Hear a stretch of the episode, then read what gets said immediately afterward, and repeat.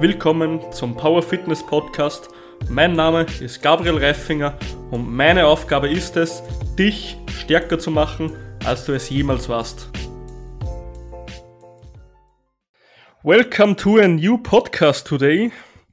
Heute haben wir mal einen richtig, richtig, richtig speziellen Gast. Und zwar den Alex Pürzel. Hallo, ich hoffe, dass ich, wie, wie speziell ich bin, weiß ich nicht.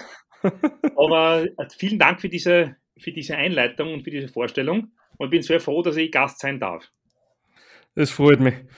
Alex, du bist Co-Writer bei der Fachzeitschrift Die Brigitte und hast vor kurzem die Fitnesstrainer B-Lizenz gemacht und darfst somit Leute an Geräte einweisen. Gratuliere dazu erstmal. Vielen Dank. Ich muss aber sagen, du bist da ein bisschen hinten noch. Ich habe bereits gewechselt von Brigitte zu der Fachzeitschrift Horse and Hound und habe mich jetzt spezialisiert auf Mantrailing ähm, beziehungsweise die Jagdhundausbildung. Also einerseits das Menschensuchen und auf der anderen Seite auch das Tauben zurückholen, nachdem ich es dann mehr oder weniger mit einer Zuschel geschossen habe. Perfekt. Ah, da war ich, da war ich ein bisschen hinten heute, okay. Ja, ja, aber, aber ich mache nichts. Aber mein Leben verändert sich doch sehr, sehr schnell und meistens ziemlich radikal. Okay, optimal. So, Spaß beiseite. Jeder, der den Alex nicht kennt, und das ist eh schon ein, Skandal, wer den heutzutage nicht kennt, ist der äh, Mitbesitzer von Das Gym in Wien, Intelligent Strength. Einer der angesehensten Gyms der Welt, würde ich sogar behaupten, oder zumindest mal vor Europa ganz sicher. Und die bieten auch extrem gutes Lernen, also eine extrem gute Lernplattform, beziehungsweise auch den Strength Coach, ein Diplom zum Strength Coach an. Also jeden, der was mit Kraftsport durchstarten will, kann ich das nur empfehlen. Das sind wirklich Profis, die Jungs. Ich muss ja da ganz kurz sagen, ich bin eigentlich, das ist ähm, ein bisschen falsch, ich bin eigentlich nicht Mitbesitzer. Mhm. Ich bin eigentlich äh, zu 100% selbstständig und äh, mache vor allem die, die Leistungen, die, die ich dann für den Andi mache, wie die meisten, die, die meisten Stunden als Strengths Coach, bei der Strengths Coach Ausbildung oder die Beiträge auf Peak, wo ich zwei Drittel immer mache pro Monat, oder die Vereinstraining, die verrechnen eigentlich ganz normal auf Honorarnotenbasis. Das heißt, ich bin eigentlich kein Besitzer oder Mitbesitzer oder Beteiligter am Gym. Ich bin jetzt nicht einmal Angestellter, sondern bin eigentlich ähm, komplett selbstständig in der Sache und äh, verkaufe eigentlich meine Leistungen an das Gym, um das, äh, was nichts ändert an irgendwas, aber es ist nur, dass du weißt, wie das offiziell ist. Ah, okay. Naja, gut. Man sieht halt immer ganz groß euch zwei, sage ich mal, draußen im Bild und so. Also da geht man stark davon aus, dass euch das gehört. Ja, das aber stimmt. gut, dass du das sagst. Das stimmt, aber es ist, es ist da sehr, es ist da wichtig zu sagen, sagen okay, das ist, ein, das ist mehr oder weniger ein Andi seine, seine Geschichte und alles drum und dran. Und wenn man so mhm. will, also wenn es um Ausbildung oder Fortbildung geht, da bin ich wahrscheinlich die Ansprechperson Nummer eins, mhm. wo, ähm, weil ich dort einfach am meisten zu tun habe. Also das mehr oder weniger ich nicht nur fürs Stream arbeite, sondern auch für, für auf privat natürlich Vorträge machen, alles drum und dran, aber natürlich einen großen Teil meiner Arbeit eben für unterschiedliche Tätigkeiten oder Aufträge fürs Stream natürlich draufgehen, ja. Hm. Ja, gut, dass du das sagst. Das hätte ich jetzt selber nicht gewusst. Ja. Wissen die wenigsten. Ja. Wissen die wenigsten, ja, das glaube ich. Okay. Heute geht es ums Thema Biomechanik, wo du, glaube ich, einer der Profis von ganz Österreich bist weil du dich extrem mit dem Thema befasst. Und das glaube ich jeden Tag, wenn ich das mal behaupten darf. Ja, das stimmt so richtig. Also das, das letzte, was du gesagt hast, stimmt auf jeden Fall. Perfekt. Genau. Ähm, was ist Biomechanik? Hm, da gibt es verschiedenste Sachen, Hebelverhältnisse und und und. Äh, würdest du einfach mal ein paar Dinge aufzählen, ein paar Grundkapitel, die was in der Biomechanik behandelt werden? Klar, ich, meine, ich muss dazu sagen, ich, hab, ich, ich gebe heute meine, meine Zulassungs, meinen Zulassungsauftrag fürs PhD-Studium Sportwissenschaft ab und fange halt ab heute eigentlich mit Sportwissenschaft zu studieren an. Und das im Bereich mhm. Biomechanik mit einem ziemlich coolen Betreuer, den ich habe. Und freue mich natürlich sehr drauf auf die nächsten drei Jahre, weil, weil ich noch viel tiefer in das Oberthemengebiet eigentlich einsteigen werde. Biomechanik mhm. ist eigentlich nichts anderes als ein Überbegriff einer, einer, einer Wissenschaftsrichtung, wo es darum geht, körperliche Prozesse auf Grundlage hm, physikalisch-mechanischer Gegebenheiten zu erklären. Äh, mhm. Und die, die Biomechanik, die natürlich uns alle oder dich wahrscheinlich am meisten und auch die, die Zuhörer, eventuell und Zuhörerinnen am meisten interessiert, ist wahrscheinlich das, was mit Krafttraining zu tun hat und was Last oder Kraft, die uns auf unseren Körper einwirkt, eigentlich mit unserem Körper macht. Und genau das ist Biomechanik. Man versucht im Kraftsport, also Biomechanik im Kraftsport, ähm, dieses Themenfeld versucht, Kräfte, die auf den Körper einwirken, zu erklären, die zu errechnen und deren eventuellen Auswirkungen dann zu beschreiben. Biomechanisches, biomechanisches Feld wäre zum Beispiel, wo, in welchen, welche Kniebeugentechnik ist die optimalste. Das wäre mhm. ein biomechanisches Feld. Das gibt es tatsächlich. Also im Endeffekt, es gibt die, die, die optimale Kniebeugentechnik existiert. Sie, sie ist nur zwischen, von Person zu Person unterschiedlich. Sie ist von mhm. jeder Person einem gewissen persönlichen Stil unterworfen. Oder ein anderes biomechanisches Feld wäre, welcher Muskel ist bei Bewegung A beim Bewegungsbereich B am intensivsten dabei. Daraus kann man natürlich dann schließen, okay, wenn ich den Muskel trainieren will, dann muss ich halt die Bewegung eher in dem Bewegungsbereich durchführen. Das wäre ein anderes biomechanisches Feld. Aber ein mhm. biomechanisches Feld wäre zum Beispiel auch auf Grundlage von einer Ganganalyse eines Zerebralparese unter Anführungszeichen behinderten Menschen genau zu wissen, welcher Muskel zu kurz ist und welchen Muskel man eventuell operativ verlängern muss, dass sich das Gangbild verändert.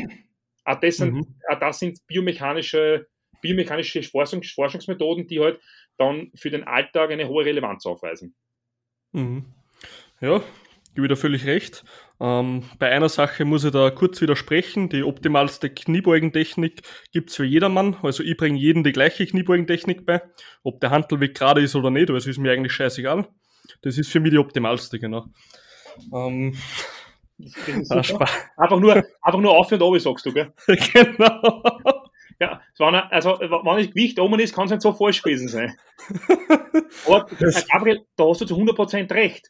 Man darf es nicht, nicht so obersinken. Also man darf nicht, man darf nicht vergessen, dass, die, dass, dass wir nicht die, die, die Weisheit mit dem Löffel gefressen haben und genau. der momentane Stand der Wissenschaft, was eventuell nicht der ist, der der, der momentane, also der optimale Stand der Menschheit in der Kniebeuge ist. Das darf man nicht vergessen. Das heißt, diese, diese persönlichen Freiheiten bei einer Bewegungsausführung, auch wenn man sie momentan mit dem eigenen Wissen nicht erklären kann, äh, den, muss man, sich schon eingestehen und den muss man jedem Athleten und jeder Athletin ebenfalls zugestehen. Und dann kommen manchmal halt Techniken raus, die laut Lehrbuch nicht so optimal sind und trotzdem vielleicht die sinnvollsten sind. Da hast du komplett recht, diese Freiheiten die muss man eigentlich ergeben.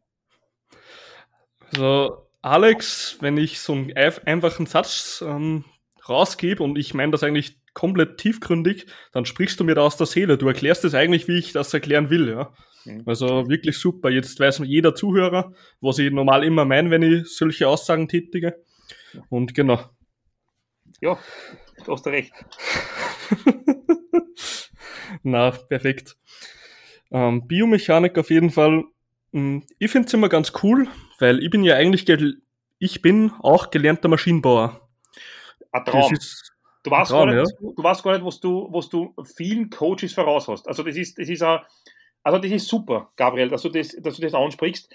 Ähm, viele, viele Coaches, ich, ich, ich zähle mir da jetzt zum Teil dazu, haben ein großes Problem. Sie sind gefangen in ihrem eigenen Wissensgebiet, nämlich der Sportwissenschaft und schauen leider in unterschiedlichen Wissenschaftsrichtungen oder Technikrichtungen nicht links und rechts. Und da ist manchmal ein Studium oder eine, eine, eine, eine Richtung des Wissens, die vielleicht in eine komplett andere Richtung geht, die, die richtige, um Probleme im eigenen Gebiet zu lösen. Also das ist super, dass du das magst. Mhm. Ja, ich war, ähm, habe das halt gelernt damals und jetzt habe ich halt die ganzen Fitness-Ausbildungen gemacht, mhm. beziehungsweise einen Ernährungsberater. Ernährungstrainer, glaube ich, muss auf, ähm, in Österreich muss man sagen, weil in Österreich muss man studieren für einen Ernährungsberater, soweit mhm. ich weiß. Genau, irgendwie so geht das. Ähm, aber ich finde das eigentlich ein ganz, also ein großer Vorteil, muss ich sagen, weil es hört sich jetzt vielleicht blöd an, aber Mechanik, ob es jetzt ein mechanisches Gelenk ist oder der Mensch, ist in sehr vielen Fällen ähnlich bis gleich.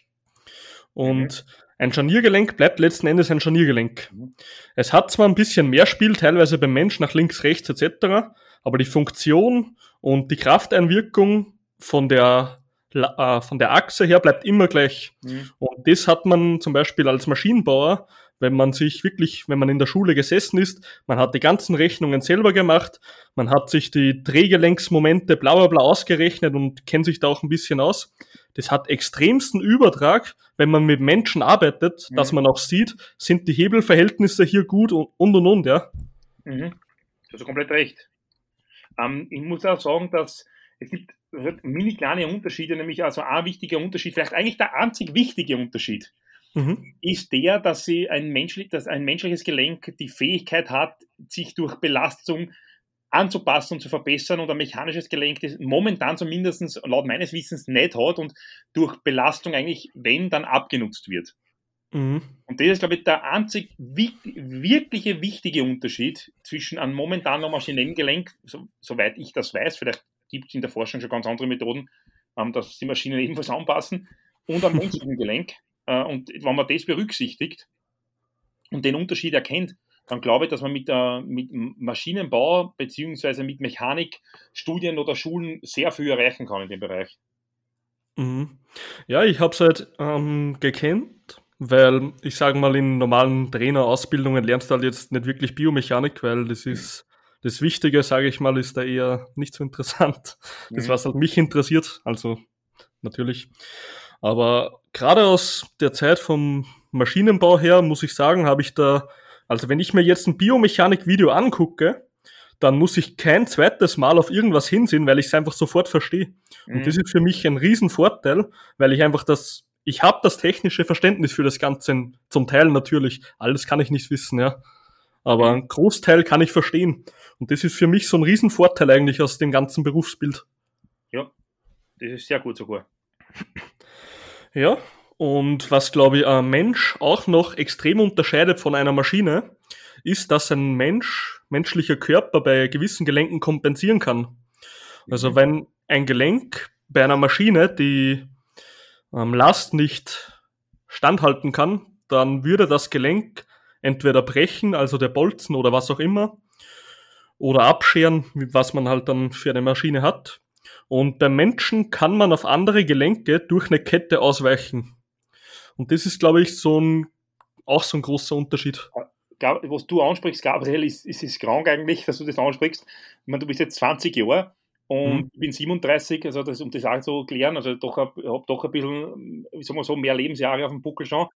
Und ja, und muss auch sagen, ähm, genau das ist das Gebiet oder das ist das Übergebiet, auf dem ich im Doktorat forschen werde. Nämlich, also es ist lustig, dass du das ansprichst und dass du eigentlich das jetzt schon verstehst, nämlich diese Ausweichmechanismen, die im Körper bei maximalen Lasten eigentlich fast unbewusst passieren. Ähm, mhm. du, der, der, Körper sucht sich ständig den Weg der, der, der, der, der größten Kraft aus. Immer. Er sucht mhm. immer das, wo er am stärksten ist. Das kann man auch willkürlich kompensieren, wenn man mit geringeren Lasten arbeitet, aber je näher man zum Maximum kommt, desto mehr kompensiert der Körper Bewegungen und verschiebt Belastungen auf jene Gelenke, wo er vermeintlich stärker ist. Und daraus kannst du sehr viel rauslesen. Du kannst rauslesen, was sind eigentlich die Stärken der Athletin oder des Athleten? Wo liegen mhm. eventuell seine oder ihre Schwächen? Und das ist was Wunderbares, weil du mit, mit einfachsten kinematischen, sagt man da dazu, also mit einfachsten optischen Methoden oder Raum-Zeit-Methoden, könnte man eigentlich dazu sagen fast, mit einfachsten kinematischen Methoden erkennen kann, wo eventuell die Kraftdefizite einer Person liegen. Und genau das will ich erforschen. Und genau mhm. das will ich eigentlich jetzt nicht nur aus der Theorie heraus erklären, sondern mehr oder weniger wirklich mit, mit, mit sehr hochwertigen Methoden erforschen und dann in die Praxis überführen. Das ist interessant, dass du das ansprichst, aber das ist ein, ein, ein, ein, wesentliches, ein wesentlicher Punkt im Krafttraining, diese sogenannten Kompensationsstrategien. Wenn ein Gelenk zu schwach ist, dann übernimmt das andere. Mhm. Ja, da gibt's ja immer so ein paar richtig geile Beispiele, die mh, hm, muss ich gerade überlegen. Zum Beispiel der typische Good Morning Squad. Mhm. Was passiert, wenn deine Quads zu schwach? Ähm, viele Leute, lass mich so sagen, das ist immer so geil, das haben wir eh schon mal im Podcast besprochen. Viele Leute haben früher geglaubt oder glauben auch heute noch, dass eben beim Good Morning Squad der Rumpf zu schwach ist, meistens, weil der Rumpf eben nicht aufrecht bleibt. Da glauben die halt, der Rumpf ist zu schwach. Mhm. Und das finde ich halt so interessant. Im Endeffekt zieht sich die ganze Kette bis zum Rumpf und der Rumpf ist halt letzten Endes nur das Glied, das alles ausbalancieren muss. Mhm. Weil eben die Beinstrecker, die Quads, nicht in der Lage sind, mit den Hamstrings und den Glutes ähm, in einer Ebene zu arbeiten, von der Kraft her. Und deswegen wird sozusagen Kraft zum Arsch und zum Rumpf geleitet und die müssen halt das ausgleichen letzten Endes. Du hast komplett recht. also Im Endeffekt, der Good Morning Squat ist eigentlich fast immer ein Anzeichen, fast immer, sagen wir so, ein mhm. Anzeichen mhm. für, für einen Quadrizeps, der die Belastung, die du auf die Handelstangen geladen hast, nicht tolerieren kann. Also, oder ja, da hast du komplett recht. Und früher haben wir wirklich geglaubt, dass das, okay, du musst mehr einen Rückenstrecker trainieren oder mehr die, mehr die Hüftstrecker trainieren und es ist eigentlich genau das Gegenteil. Es ist entweder du änderst deine Technik in irgendeiner Art und Weise, du mhm. lebst damit, oder du machst den Quadrizeps stärker, wobei die letzte Strategie sicher die langfristig sinnvollste ist. Das ist ja dasselbe, wenn du in, ein, in eine Kniebeuge reingehst und du fällst schon am Anfang nach vorne, dann ist das ja auch ein Indiz dafür, dass der Körper komprimieren will, oder? Von den Quads. Wenn du, wenn du, wenn du nach vorne fällst, äh, wenn, du, wenn du einfach nach vorne zusammenstaucht oder nach vorne zusammendrückt, ähm, dann ist es, wie, wie, du richtig sagst, fast, das sichere, fast das, ein sicheres Indiz dafür, dass du die Belastung aufs Kniegelenk und somit auf die Kniegelenkstrecker, nämlich den Quadrizeps, reduzieren willst. Genauso ist es. Mhm. Ja, und das finde ich ganz interessant. Man liest halt immer in den ganzen Artikeln und so, man liest sich ja eigentlich als Coach. Also ich glaube, jeder, der was heutzutage ein normales Netzwerk hat und ein Coach ist, also auch ein neuerer, ich glaube, es gibt wenig schlechte Coaches, die jetzt gar nichts wissen oder sich wenig informieren. Absolut. Ich glaube, jeder hat irgendwie den Drang, sich zu informieren und mhm. gut zu sein. Mhm. Und aber ich weiß nicht, ob jeder auch wirklich verstehen will oder einfach nur auswendig lernen will. Was, weißt du, was ich meine? Du, also du hast einen wichtigen Punkt angesprochen. Die, die meisten Coaches wollen nichts, also eigentlich keiner. Kein Coach will was Schlechtes machen. Jeder Coach will so gut arbeiten, wie es ihm eben das, das Umfeld, die Zeit oder sein Wissen oder ihr Wissen erlaubt. Da hast du komplett mhm. recht. Mit dem gehe ich komplett konform, was du gesagt hast der, der, der, der Unterschied zwischen einem, einem, wirklich guten Coach und einem, der es vielleicht noch werden wird, sagen wir so, ist mhm. der, da ist, ist, mehr, äh, ist mehrschichtig. Nummer eins ist natürlich, du, du, musst diesen Drang in dir haben, dass du ständig dein, dein Wissen auf eine neue Ebene und deine, dein Know-how und deine Kompetenz auf eine neue Ebene heben willst. Das musst du einfach irgendwie in dir haben. Es, es darf dir nicht reichen, dass du das weißt, was du momentan weißt. Du musst einfach irgendwie mehr wissen wollen. Ich, ich kann es gar nicht anders beschreiben, als dass es ein, ein gewisser Drang in dir sein muss. Und auf der mhm. anderen Seite brauchst du da, wenn du dich da, um diesen Drang auszuleben, brauchst du Zeit. Natürlich gibt es Leute, die sind sehr intelligent und die erfassen Wissen viel schneller als andere, das ist keine Frage. Aber grundsätzlich, e, egal ob ich das in unmittelbarer Zukunft habe oder etwas fernerer Zukunft, ich brauche Zeit, um mir dieses Wissen anzueignen. Und somit, und so lange bleiben viele Leute nicht als Coach dabei, weil ich habe also ich habe angefangen mit Training und eigentlich fast gleichzeitig mit Coaching 1998. Das musst du mal vorstellen. Das ist jetzt 30 Jahre her. 1998. Wie viele Leute kennt man, die aus, die, ich kenne ich kenn einige, aber nicht viele, die, die so lange als Coach eigentlich dabei geblieben sind und sie mhm. versucht haben, in irgendeiner Art und Weise ähm, fortzubilden. Es gibt sie tatsächlich. Aber die paar, die es da gibt und die, die wirklich versucht haben, weiterzuleben, das sind eigentlich wirklich die, von denen man sehr, sehr viel lernen kann und die wahrscheinlich in ihrem Athletenumfeld wirklich sehr, sehr gute Athleten haben. Mhm. Hundertprozentig.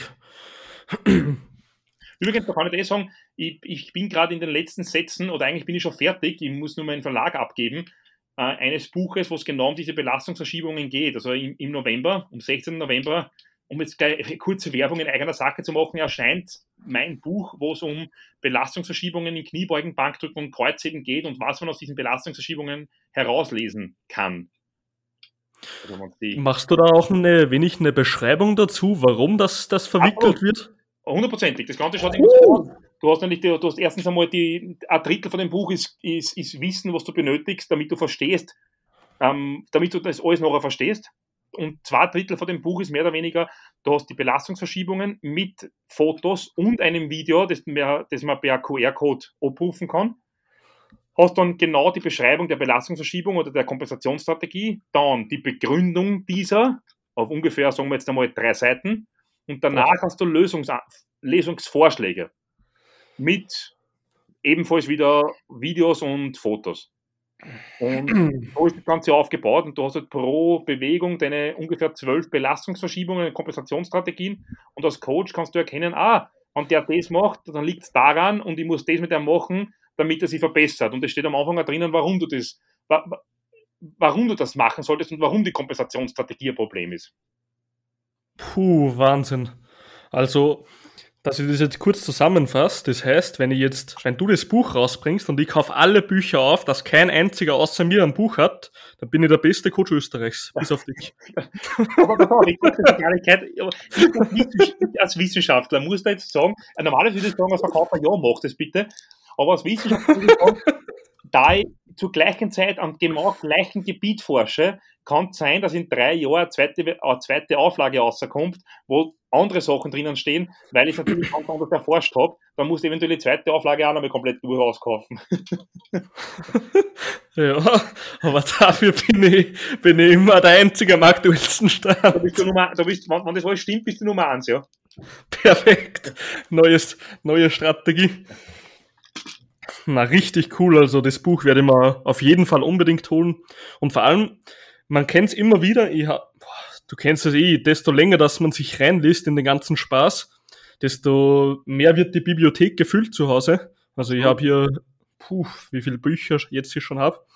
Aber das Problem ist öfter, was mir bei den Büchern auffällt, okay, du kaufst dir wirklich ein Buch von irgendeinem Profi oder so, wo du mhm. auch wirklich weißt, der bringt den Content. Mhm. Aber mir fehlen immer die Beschreibungen. Also die sagen, okay, wenn, wenn das passiert, ist das der Fehler.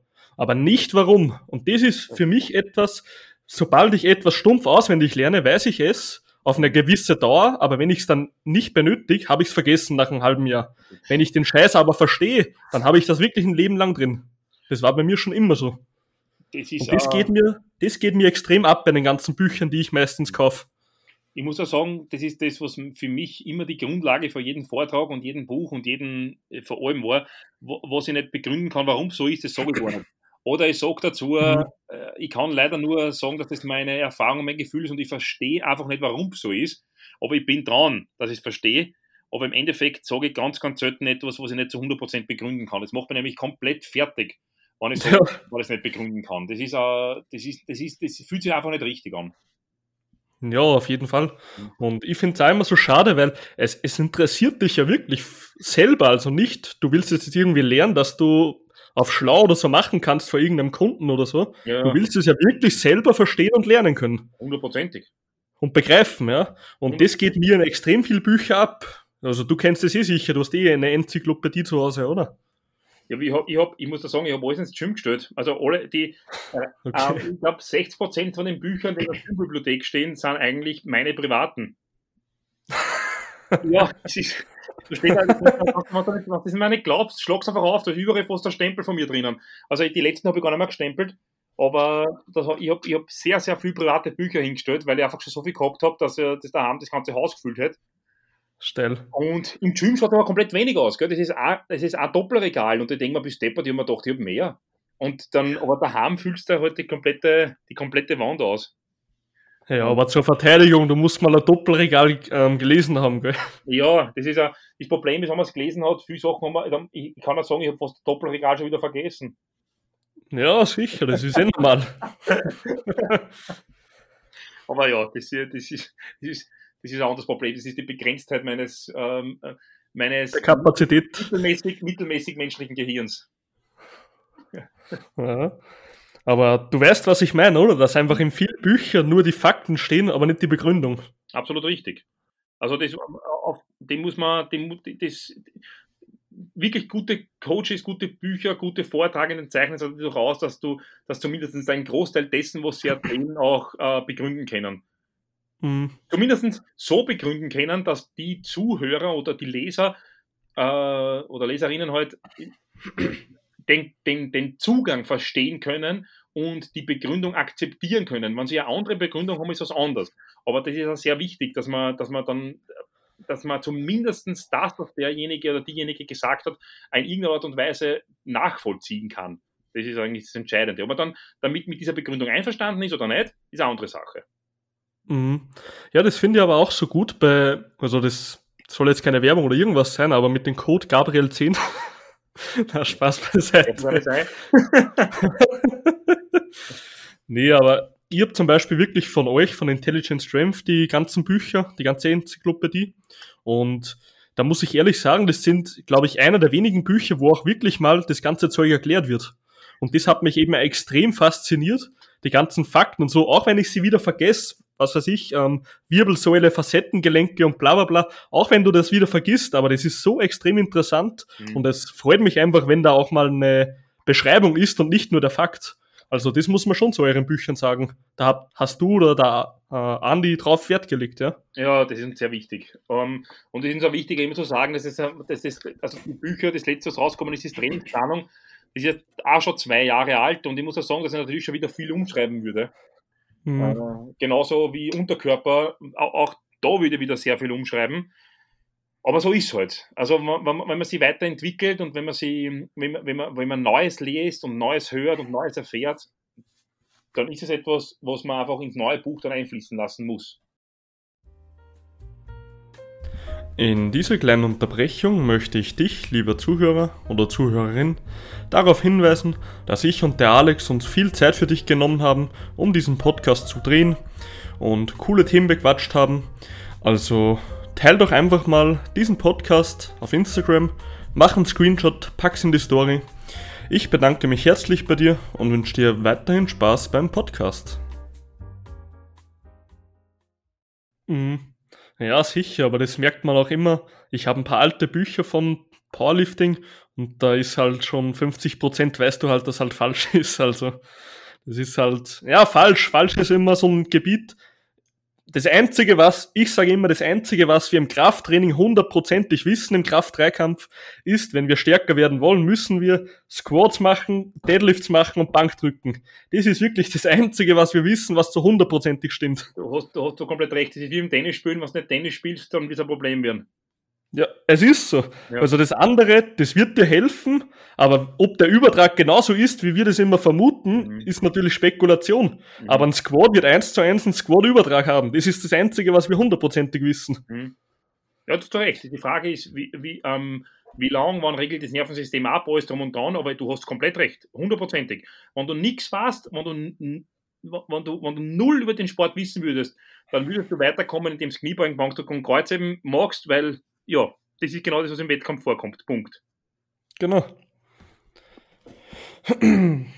ja, und wenn wir jetzt einfach mal von der Biomechanik gehen wir, ich finde das Bankdrücken richtig interessant, weil es, glaube ich, einer der, ich sage immer von den drei Lifts, finde ich ihn persönlich den anspruchsvollsten.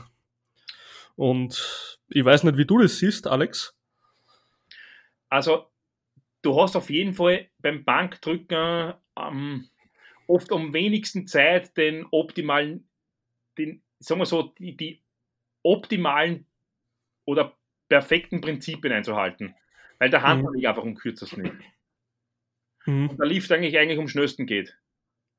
Und dieser, dieser das ist, macht Bankdrücken so kompliziert auf der einen Seite. Auf der anderen Seite hast du, ist Bankdrücken die einzige, der einzige Single-Lift, der im Endeffekt auch eine Einzeldisziplin oder Einzelsportart darstellt. Es gibt im Kraft-3-Kampf oder im, im, im, Powerlifting nicht nur das, in den Kraft des Powerlifting an sich, sondern auch Benchpress.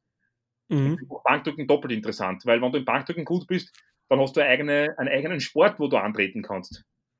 Ja, das stimmt. Hm, da kommt es natürlich auch immer, das ist halt genau das Thema Biomechanik jetzt. Wenn du, sage ich mal, einen relativ guten Bauch hast und sehr kurze Arme, bist du natürlich genetisch bevorteilt. Ja, Bankdrücken. Ja, oder wenn du sehr, sehr große Brücke hast, wie so ein Exorzist oder so. Ja, ungefähr so. Aber solange das erlaubt ist, solange das erlaubt ist, ähm, braucht man nicht darüber diskutieren, ob eine Brücke Cheating oder nicht Cheating ist. Du wärst blöd, wenn du keine machen würdest. Beziehungsweise, mhm. wenn du keine kannst, hast du ein Pech gehabt. Ja, das ist so. Ja. Also, das sieht man ja immer bei den, ah, wie heißt der extrem gute Läufer? Usain Bolt, oder? Ja. Der hat einfach eins zu eins die Muskulatur, die Statur, dass er optimal läuft und die Technik auch. Und das wäre nicht irgendwie komisch, wenn man sagt, das ist unfair, weil der hat die und die Beinlänge. Ja, dann hast du halt Pech, wenn du die nicht hast. So Aber der, der, ist schneller als du, fertig. Sport ist absolut unfair und das Einzige, was, das, was, was wichtig ist in dem Zusammenhang zu sagen, ist, dass Sport eigentlich keine Helden erzeugen sollte, weil das einfach nur genetische Ausreißer oft sind und keine Helden, sagen wir so. Ob jetzt mhm. einer 340 Kilo Kreuz hebt, 400 oder nur 250, meistens trainieren die Leute das komplett Gleiche. Äh, und der eine ist nicht Held, weil er eben genau das macht, sondern der eine ist, kann das einfach, weil er stärker ist. Punkt. Weil er einfach andere, andere Muskelansätze hat, weil er andere Ursprünge hat, weil er kürzere Extremitäten hat, weil er eventuell mehr Muskelmasse aufbauen kann. Das ist alles, das ist alles zum Teil trainingsabhängig, aber zum großen Teil einfach genetische Veranlagung. Ja, komplett. Also, dass wir kurz darauf zurückkommen, das sage ich jetzt im Podcast auch, an alle. Jeder hat ja, also jeder, der was mich ein bisschen verfolgt, weiß ja, dass ich einen Jan als Coach hatte.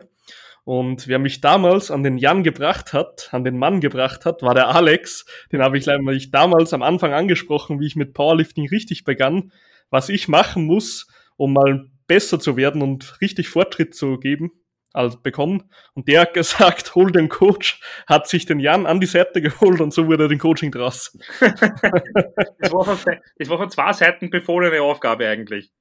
Ja, aber das war, das ist eigentlich komplett ein Wahnsinn, dass ich komme einfach nur auf Wien, weil ich meine Trainerlizenz halt gemacht habe und mein Freund sagt, ja, gehen wir noch in das Gym. Und ich sage so, ja, finde ich eh geil, dem folge ich eh schon lang den Jungs.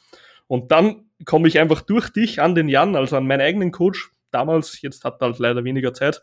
Aber das ist so ein Zufall, das ist echt der Wahnsinn, ja. Der Jan war zum Beispiel einer, der Jan war natürlich ein, ein, ein, ein sehr strikter und, oder ist noch immer ein sehr strikter und ein, ein, sehr guter Trainierer und einer, der wirklich sehr viel in sein Training an seiner Zeit investiert.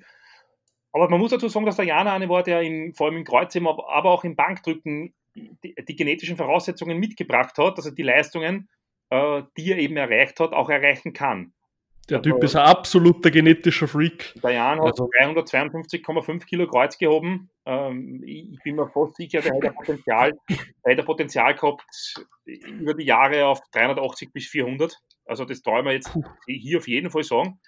Ähm, und im Bankdrücken war er sicher auf seine 210, 220 Kilo, wenn nicht sogar mehr gekommen.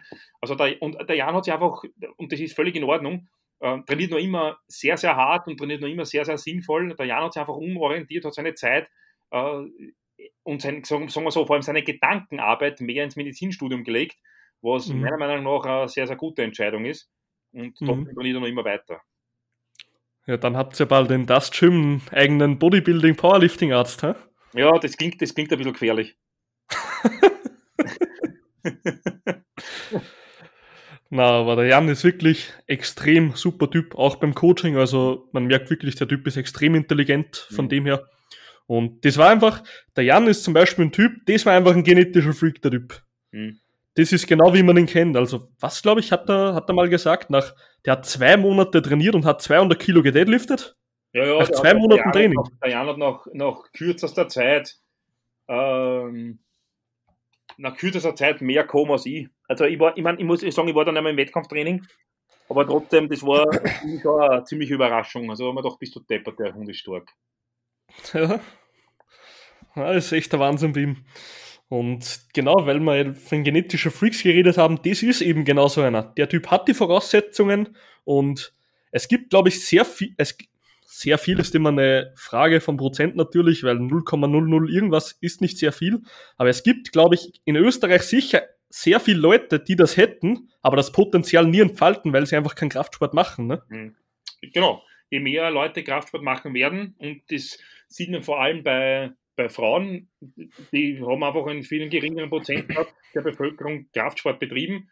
Jetzt, was ein bisschen mehr wird, ähm, kommt man, kommt man auch drauf, wie, wie, wie stark die eigentlich sind und wie, wie gering eigentlich dieser, dieser Gap ist zwischen Frauen und Männern, der wird einfach immer kleiner, weil einfach immer mehr Damen draufkommen, dass sie eigentlich unheimlich stark sein können.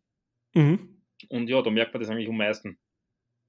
Ja, deswegen ist äh, zum Beispiel die ganzen Weltrekorde, warum werden die immer wieder, warum waren die früher eigentlich immer so ein bisschen stabil und werden heutzutage meistens immer und immer wieder gebrochen? Weil einfach immer mehr Leute oder generell Kraftsport einfach, Powerlifting, Bodybuilding, was auch immer, einfach immer populärer wird. 100% und desto mehr Leute das machen, desto mehr wird irgendwann wieder mal ein genetischer Freak kommen, der nochmal diese 0,1% besser von der Genetik ist als der Weltrekordhalter, ja? Genau so ist es. Aber ich wundere mich halt, irgendwann muss mal anstehen, weil ab irgendeinem Zeitpunkt kann ein menschlicher Körper keine Kapazität mehr haben, weil sonst würde die Schwerkraft irgendwie, was weiß ich, den erschlagen oder was auch immer. Aber ab irgendeinem Zeitpunkt wird es ja anatomisch einfach nicht mehr möglich, dass man sich noch, das noch drüber geht, oder? Das kann ich leider nicht beantworten. Wir werden es in unserer Lebenszeit nicht mitkriegen.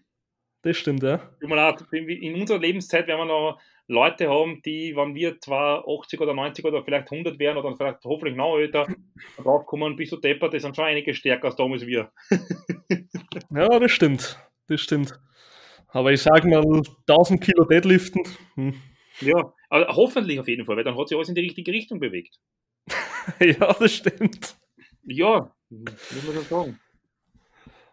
Aber ich sag mal, ab irgendeinem Limit muss ja durch Gravitation, durch Schwerkraft und was auch immer, muss einfach anatomisch das Limit da sein. Also irgendeinen Punkt wird es geben. Solche, ähm, solche Modelle zu erstellen, das, ich glaube nicht, dass es das ein großes Problem ist mit der momentanen Technik, zu erstellen, mhm. wo was ein Mensch eigentlich, der die und die und die ursprüngliche Ansätze, die generell die Voraussetzungen mitbringt, fähig ist.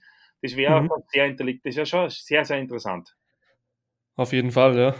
Also das ja, schauen wir mal, was die Zukunft, was in Zukunft noch ja. kommt, was die Zukunft bringt. Kriegen wir sicher mit. Oh, glaube ich auch, ja. Da werden wir die Ersten sein, die was das noch in, in uns drüber informieren. Genau. Ja, hm, weil wir gesprochen haben, Bankdrücken, da finde ich es, beim Bankdrücken ist, glaube ich, natürlich ist es bei jeder Übung extrem wichtig, dass man ähm, die Kette aktiviert, aber ich glaube, beim Bankdrücken durch den Leg Drive ist kinetisch die Kette am effektivsten einsetzbar? So, der, Leg, der Leg Drive ist beim Bankdrücken primär dazu da, die Brücke maximal aufrechtzuerhalten, wenn man es richtig mhm. macht. Der Leg Drive ist, der Leg Drive ist eigentlich das, was nicht unbedingt die Hand in den Boden transferiert, sondern das, was meine Wirbelsäule in eine in eine maximale Überstreckung bringt, damit meine Brücke so groß wie möglich ist. Das ist eigentlich, das ist eigentlich der, der, der Sinn, im Endeffekt der große Sinn des Leg Drives. Es gibt ja Leute, die zum Beispiel eben keine Brücke schaffen, weil es einfach anatomisch so vorgegeben ist. Da, die können ja zum Beispiel mehr draus ziehen, wenn sie den Leg Drive wirklich als ähm, Kette verwenden, um Kraft zu generieren, oder? Naja, also ich habe zum Beispiel, ich war einer, der, der kaum eine Brücke ähm, gemacht hat. Mhm. Ähm, wenn ich mit den Beinen angedrückt habe, dann war mhm. das der Grund, oder manchmal sogar den Hintern leider von der Bank gehoben habe. Ah, okay. Was natürlich verboten ist. Dann war das der mhm. Grund, dass ich in den, in, im untersten Bereich, es gibt zwei Gründe dafür. Entweder du versuchst, dass du im untersten Bereich, und die, die Handel auf der Brust liegt, der Handel durch, eine, durch ein leichtes Heben der Brust, was du natürlich, wenn du mit den Beinen nach unten drückst, hebt sie natürlich primär das Becken, aber die Brust hebt sie auch ein bisschen auf, dass du eigentlich der Handel einen Kraftschuss mitgibst, die von der mhm. Brust direkt mehr oder weniger raufgedrückt wird, dadurch in Bewegung ist und du hoffentlich diesen Impuls dann, der bereits auf der Handel ist, nutzen kannst. Das ist der erste Punkt. Der zweite Punkt ist, dass du, wenn du, wenn du jetzt mit den Füßen andrückst oder in ein stärkeres Hohlkreuz gehst oder den Hintern eben vor der Bank hebst, dass dann auf einmal andere Brustmuskelfasern, die eventuell noch nicht ermüdet sind, in die Bewegung integriert werden und somit kannst du hoffentlich das Gewicht nach oben drücken. Das ist eigentlich, der, das sind eigentlich die, die primären, primären Gründe, warum einer zum Beispiel den Hintern hebt beim Bankdrücken. Mhm. Also, aber der, der Leg Drive ist meiner Meinung nach etwas überschätzt.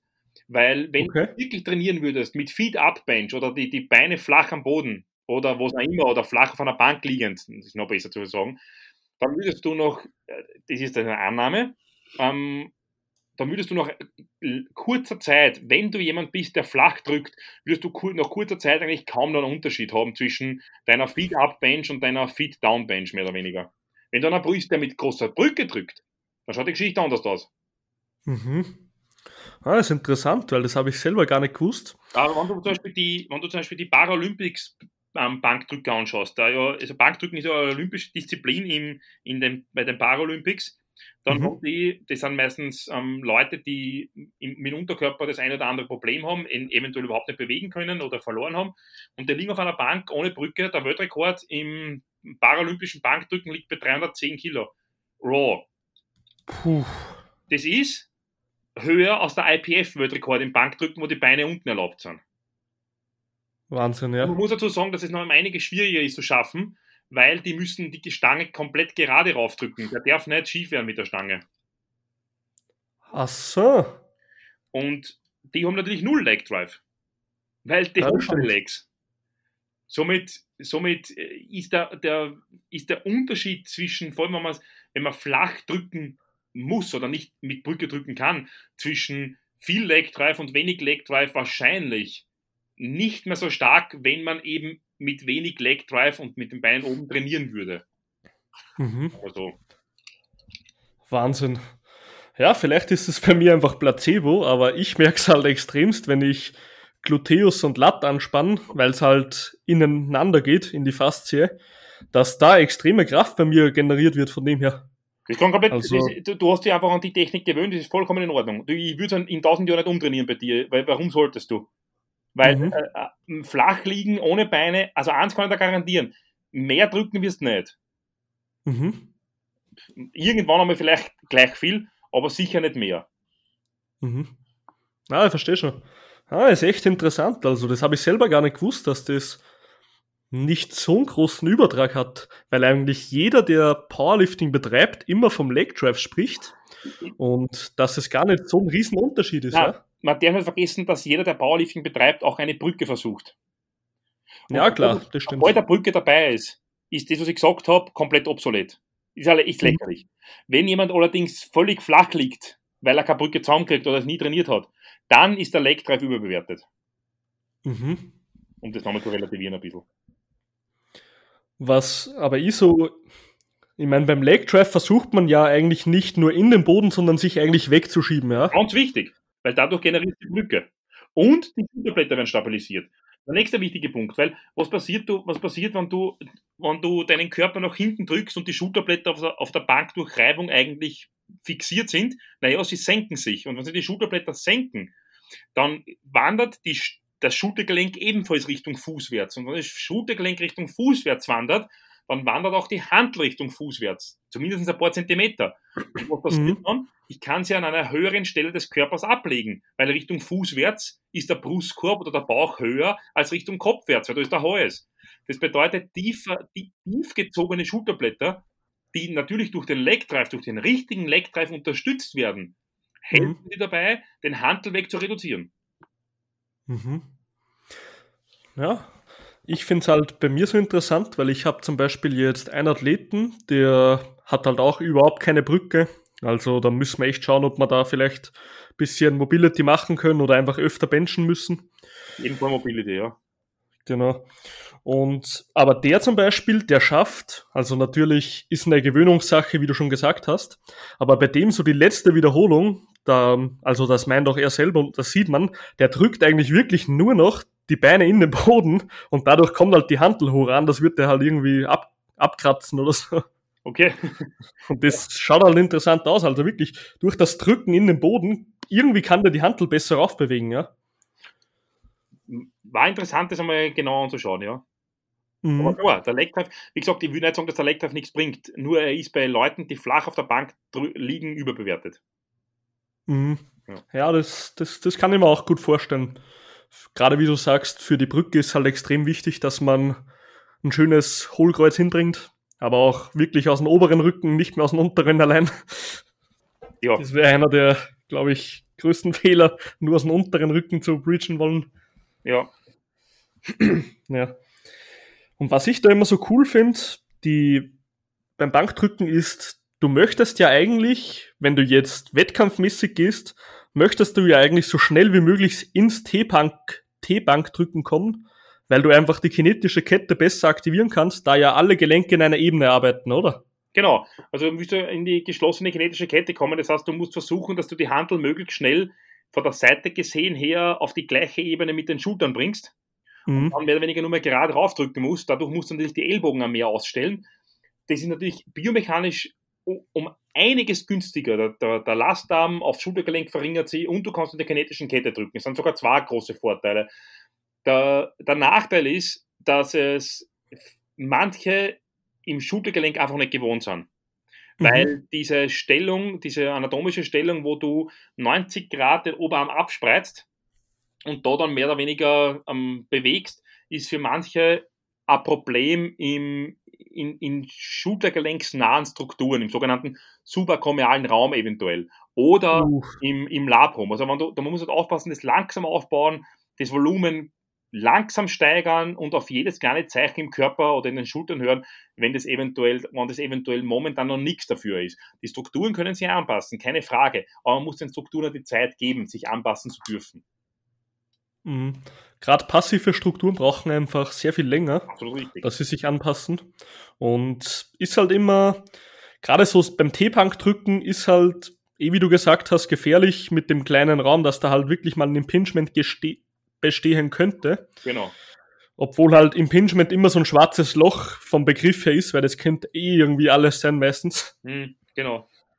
Ja, ja, das ist immer so eine Sache, aber wenn es einer gut vertragt, ist auf jeden Fall biomechanisch gesehen, ist das ökonomischer. Hundertprozentig. Also es muss einer, das muss man trainieren, wenn es einer nicht gut vertragt, nur muss man es halt langsam, langsam auftrainieren. ja, da entsteht auch ähm, die, ich meine natürlich, ihr macht das noch genauer, aber die, wie sagt man, die typische J- oder L-Form. Ja, wenn man J drückt, nach hinten. Zuerst, zuerst genau. nach hinten oben und dann nur mehr nach oben. Ja, genau. Das ist ganz interessant. Genau. Und da kann man dann eben auch wieder draus ziehen, ab welchem Punkt du eben abkackst, sozusagen, wo das Problem eventuell liegen könnte. Absolut also. Das auch immer. So ist es. Also wenn du zum Beispiel ähm, der, der Trizeps ist in, einer, ist in einer günstigeren Lage, also das kann man nicht zu hundertprozentig sagen, leider. Das ist ein Problem, weil in einer geschlossenen kinetischen Kette erkennst du nicht, welcher Muskel das limitierende Element ist. Das ist ein großes Problem. Aber mhm. man tendiert dazu zu sagen, dass eventuell, wenn man im, im, im Lockout eher fehlt oder weiter oben, dann ist eher der Trizeps, wenn du weiter unten bist, dann ist eher die Brustmuskulatur. Aber das hängt auch damit zusammen, wie viel Wiederholungen du machst und so weiter und so weiter. Es ist relativ schwierig, äh, relativ schwierig im Bankdrücken das zu sagen, welcher Muskel eventuell limitierend ist. Viel schwieriger als beim Kreuzheben oder beim, beim Kniebeugen. Du schaltest ja, sobald du die Arme auch nach außen spreizt, wie, wie man es ja auch macht, sobald man ins T geht, schaltet man auch ja eher mehr Brust dazu, oder? Mehr Trizeps. Mehr Trizeps? Ja, wenn du nach außen drückst und dann vorstellst, dass sich die Handel in der Mitte zerreißt, dann. Also, okay, nee, das habe ich gerade falsch kommuniziert. Ja. Ähm, dieses Elbow-Flaring, kenn, das kennt ah, jeder, oder? Du. Okay, wenn du äh, einfach nur, genau. das stimmt schon. Also wenn du, wenn du, angenommen du hast die gleiche vertikale Drückrichtung, wie genau, genau. von dem ausgegangen, hast du komplett recht. Wenn du dann eher in die, in eine ausgestellte Stellung kriegst, dann kommt, kommen auf jeden Fall mehr mittlere Brustmuskelfasern in die, werden auf jeden Fall mehr mittlere Brustmuskelfasern in die Bewegung beteiligt mhm. und äh, weniger vordere Schulter und obere Brustmuskelfasern. Das hast du komplett recht. Also es wird wahrscheinlich etwas brustlastiger, sofern, genau. Sofern man in die gleiche vertikale Richtung drückt. Sobald du das änderst und du drückst eher nach außen weg, was du natürlich nicht kannst, dann involvierst du etwas mehr den Trizeps dazu.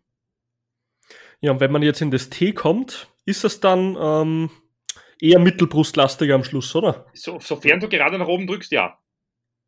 Genau, also wenn man jetzt beispielsweise wie ein J drückt, würdest, würdest du ja ab einem gewissen Punkt gerade rauf drücken.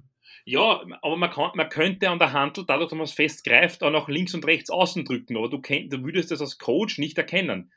Wenn ja, einer, das ist klar. Und wenn einer das tun würde, dann wäre es zwar die mittlere Brust dabei, aber dann würde die, der Trizeps mehr an der Gesamtbelastung übernehmen. Mhm. Aber ja, wenn du ins T, in diese, in diese ausgestellte Position kommst, dann ist es Potenzial auf jeden Fall da, da sind die Voraussetzungen gegeben, dass die mittlere Brust mehr arbeiten könnte. Da hast du komplett recht. Genau, das wäre ja dann eigentlich so ähnlich wie beim Butterfly, wenn du eben die Stange zusammenschieben würdest, theoretisch, dann würde sich halt von der Bewegung her die Brust mehr dazuschalten. Absolut, ja, genau. Genau. Hm. Richtig. Absolut richtig. Ja. Sehr cool. Alex, äh, ich hätte jetzt noch drei Fragen an dich. Bitte. Die stelle ich jeden Gast und ich habe es mir extra aufgeschrieben, weil ich öfter vergesse. Ich bin gespannt. Bist gespannt. Wenn du nur noch eine Sache essen dürftest, was wäre das? Und es geht hier um den Geschmack. Achso, ich, ich würde sagen, die Bowl von der Martina, das ist ein Eigengeschmack. Hey, was soll eigentlich die Scheiße? Ich war, ich war jetzt dreimal bei euch und jedes Mal war die ausverkauft. Du musst vorbestellen. okay, muss ich mal merken. Das habe ich gar nicht gewusst, dass das geht. Ja, oh, das musst du sogar machen. Sonst sind sie weg. Ja. Auf der Homepage vorbestellen und alles ist erledigt. Ja, wir fahren jetzt dreimal auf Wien und haben uns so gefreut, ja, heute endlich mal Bowl. Letztes Mal war eh für den Arsch und jetzt bekommen wir es einfach wieder nicht. Okay, perfekt. Was ist in deiner Lifter-Karriere ein riesiger Gamechanger gewesen? Und ähm, lass mal hier mal dieses, such dir einen Coach oder ich habe mir einen Coach gesucht, lassen wir das mal aus, weil das ist, glaube ich, eh bei jedem fast der ries riesigste. Aber was wäre sonst ein Gamechanger? Also ich muss sagen, die, die erste WM war schon sehr geil und sehr wichtig und hat mir eigentlich äh, erst zu allen weiteren, fast wichtigeren Wettkämpfen geführt. Also die mhm. erste, mhm. die erste WM-Teilnahme 2013 damals ähm, in Russland war, äh, würde sagen, äh, in die Richtung ein Game Changer, dass ich eigentlich erst zu den ganzen Medaillen und so weiter gekommen bin. Mhm. Sehr interessant. Also tatsächlich äh, äh eine Teilnahme an einem Wettkampf in dem Fall. Mhm. Hast du über die WM eine Teilnahme an einem anderen Wettkampf bekommen, oder? Nein, aber ich hätte, ich wollte, wäre nicht zu der WM gefahren, hätte ich sicher schon früher aufgehört, beziehungsweise ich bin erst durch die WM in Kontakt mit Leuten gekommen, die mich später gecoacht haben, die, von denen ich sehr viel gelernt habe, wo ich dann eventuell noch immer in Kontakt bin, was gute Freunde geworden sind, was, die ich immer wieder getroffen habe, die mich auch motiviert haben, weiterzumachen und deswegen, deswegen war das schon ein ganz wichtiger Wettkampf. Mhm. Na, sehr cool. Welchen Tipp neben Such dir einen Coach würdest du einen Anfänger geben? Eigentlich, das sage ich immer wieder, ähm, eigentlich einfach nur tun und dieser, diesen, diesen, die, diese, diesen Spaß an, am, am, am Bewegen, am, an, an der Kraft eigentlich zu erfahren, diesen, diesen, diese, diesen Mehrwert am Stärkersein zu spüren. Es ist zwar kein Tipp, aber wenn man das schafft, dass man das, dass man das spürt, dieses, dieses Gefühl wie cool es ist, dass man heute stärker ist als gestern und dass mein ganzes System stärker geworden ist, dann ist es etwas, was man, was man wahrscheinlich ewig am Kraftsport fesselt. Und ich glaube, das Finden, das wäre sicher das Wichtigste. Mhm. Das innere Feuer sozusagen. Ja, ich, ich würde sagen, ich, genau, wo, wo, wo, eigentlich das Äußere keine Rolle mehr spielt, wo es egal ist, ob, die, ob das Gym jetzt offen hat oder zu hat, ob die Handelstangen so oder so ausschaut, wo, wo du einfach irgendwo schweres heben, drücken oder beugen willst oder ziehen willst oder keine Ahnung was. Einfach deswegen, weil du an Spaß hast, also körperliche Strukturen zu verbessern und stärker zu machen. Perfekt. Also einfach kurz gefasst, trainier du Arschloch. Ungefähr jetzt, ich wollte es nicht, nicht so radikal sagen, aber im Endeffekt geht es Druck, du Arschloch, genau. Perfekt. Okay, Alex, war ein extrem cooler Podcast heute mit dir. Dann kommen wir jetzt einfach mal zum Abschluss. Möchtest du noch eine letzte Message an die Zuhörer und Zuhörerinnen mitgeben? Ja, ich bin sehr glücklich und wenn Sie, wenn Sie den Podcast hört, ich bin sehr glücklich, dass wieder die, die Gyms und die Studios aufmachen. Und ich kann euch nur ansagen, das Wichtigste ist vielleicht wirklich der Punkt, es, es geht vielmehr darum, und das habe ich eigentlich im letzten Punkt gesagt, dass mir, dass ihr das innere, diesen, diesen inneren Drang spürt, euch selbst einfach intelligenter, stärker und sozial verträglicher zu machen. Und den kann man zum Teil im Studio und im Krafttraining sehr gut erfahren und sehr gut gewinnen. Und ich glaube, um das geht es eigentlich. Sehr schön. Dann, Alex, hat mich auf jeden Fall gefreut, heute mit dir zu sprechen. War mir eine große Ehre. Und ja, liebe Zuhörer und Zuhörerinnen, schaltet nächsten Sonntag wieder ein, wenn der nächste Podcast online kommt. Und ja, dann bleibt fleißig dran und trainiert. So schaut's aus.